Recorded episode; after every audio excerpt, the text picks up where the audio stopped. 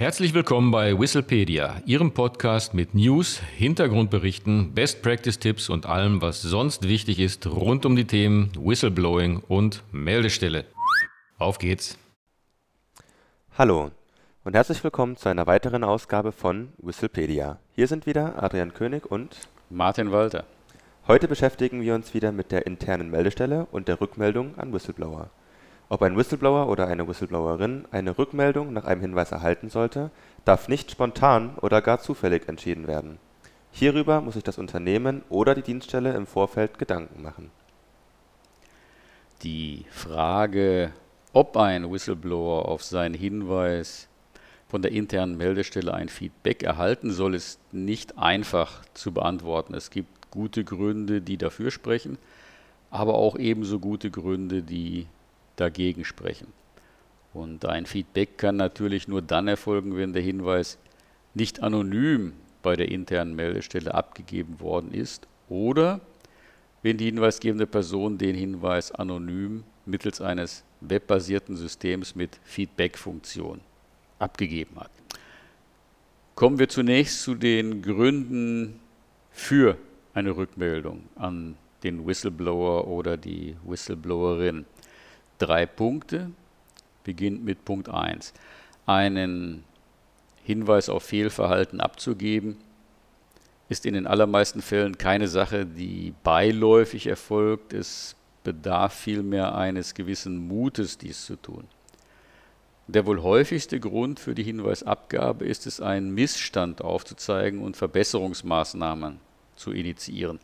Es liegt in der Natur der Sache, dass die hinweisgebende Person im weiteren Fortlauf wissen möchte, ob der Hinweis zutreffend war und ob der Hinweis helfen konnte, die Situation zu verbessern. Wer den Mut aufbringt, einen Hinweis abzugeben, sollte durch Transparenz über die aus dem Hinweis gezogenen Konsequenzen belohnt werden. Ein zweiter Punkt, der für eine Rückmeldung spricht. Wenn deutlich wird, dass Hinweise etwas bewirken, wird ein Anreiz geschaffen, auch künftig Hinweise abzugeben, sobald Fehlverhalten bemerkt wird. Und ein dritter Punkt. Das Hinweisgeberschutzgesetz sieht in 17 eine Rückmeldung durch die interne Meldestelle an die hinweisgebende Person explizit vor. Die Rückmeldung muss innerhalb von drei Monaten erfolgen und umfasst die Mitteilung geplanter sowie bereits ergriffener Folgemaßnahmen sowie die Gründe für diese. Gründe, die gegen eine Rückmeldung an den Whistleblower oder die Whistleblowerin sprechen, gibt es allerdings auch. Erster Punkt. Ebenfalls in 17 des Hinweisgeberschutzgesetzes sind die Fälle aufgeführt, in denen eine Rückmeldung durch die interne Meldestelle an die hinweisgebende Person nicht erfolgen darf. Dies ist erstens der Fall, wenn interne Nachforschungen oder Ermittlungen erschwert oder unmöglich gemacht würden. Und das ist darüber hinaus der Fall, falls die Rechte der Personen, die Gegenstand einer Meldung sind oder die in der Meldung genannt werden, beeinträchtigt würden. Zu denken ist hier etwa an datenschutzrechtliche Aspekte. Der zweite Punkt, der gegen eine Rückmeldung spricht. Im gesamten Prozess der Hinweisabgabe und Hinweisbearbeitung ist Vertraulichkeit ein hohes Gut. Je weniger Personen in diesen Prozess eingebunden sind, desto eher kann Vertraulichkeit gewährleistet werden. Eine Rückmeldung an die hinweisgebende Person erhöht zwangsläufig die Zahl der eingebundenen Personen. Zumindest muss daher in der Formulierung des Feedbacks in einer sogenannten Worst-Case-Betrachtung davon ausgegangen werden, dass der Hinweisgeber nachfolgend die Vertraulichkeit nicht wahrt.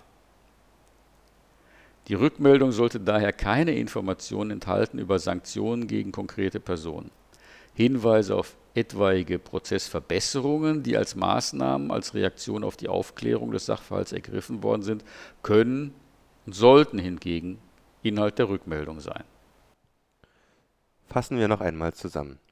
Eine hinweisgebende Person erwartet eine Rückmeldung über die Konsequenzen, die aus dem Hinweis gezogen worden sind. Eine Rückmeldung durch die interne Meldstelle sollte daher die Regel sein. So sieht es auch das Hinweisgeberschutzgesetz vor. Allerdings haben auch diejenigen Personen Rechte, die Gegenstand einer Meldung sind oder die in der Meldung genannt werden. Dies kann dazu führen, dass eine Rückmeldung nicht erfolgen kann oder dass die Rückmeldung in einer Form erfolgt, die die Rechte dieser beiden Personengruppen angemessen berücksichtigt. Das soll es auch schon gewesen sein für heute. Wenn Sie noch Fragen oder Anregungen haben, dann schreiben Sie uns doch einfach eine E-Mail an info@hinweisgebersystem24.de oder besuchen Sie unsere Website unter www.hinweisgebersystem24.de. Vielen Dank und auf Wiederhören. Auf Wiederhören.